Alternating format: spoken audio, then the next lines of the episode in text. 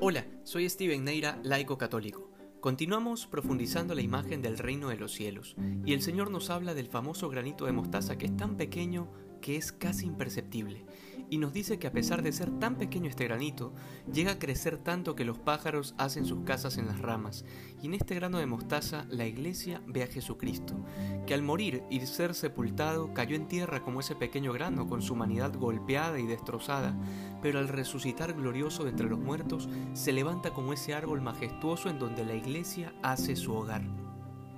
Y esta parábola desafía nuestra mala costumbre de quedarnos en las apariencias, de juzgar desde nuestras sensibilidades como si el reino de los cielos fuese aquí en la tierra, como si lo espiritual pudiese verse con los ojos de la carne.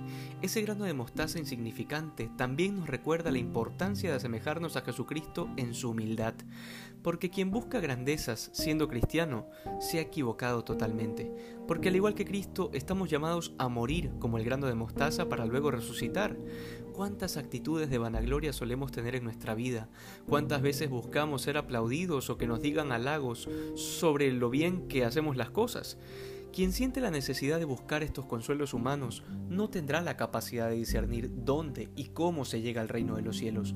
Buscará siempre cómo venderse mejor a los demás, cómo mejorar su imagen, cómo ganarse al mundo. Y sobre esto, ya la carta de Santiago en su capítulo 4, versículo 4, nos dice claramente que quien se hace amigo del mundo se constituye en enemigo de Dios. Y es que nos cuesta comprender que quien se enaltece va a ser humillado y quien se humille será enaltecido. Esta es la lógica del Evangelio y a esto apunta la parábola de hoy. No te dejes llevar por las apariencias, porque Dios no juzga como los hombres, sino que Dios penetra las entrañas y el corazón y nada se escapa su mirada. El Evangelio de hoy termina diciendo que en Jesucristo se cumple la profecía de los Salmos, donde nos dice que el Mesías hablará en parábolas y nos va a descubrir los secretos desde la creación del mundo. Por eso son tan importantes las parábolas, porque Dios no se ha hecho hombre para hablarnos de granos de mostaza, de campos o de peces, sino para anunciarnos el reino de Dios y para invitarnos a la conversión pero repito, si nos quedamos en la apariencia, en la forma, en lo sensible, no habremos entendido más allá del tamaño del grano de mostaza y de lo alto que puede crecer un árbol. Y esta profundidad de poder comprender las parábolas de Jesús es una gracia que le hemos recibido todos desde el bautismo, y que si aún habiéndola recibido no podemos entenderlo, es porque hay algo en nuestro interior que no lo está permitiendo.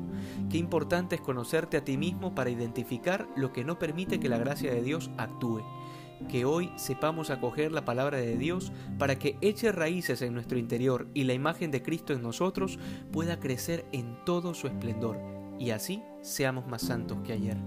Dios te bendiga.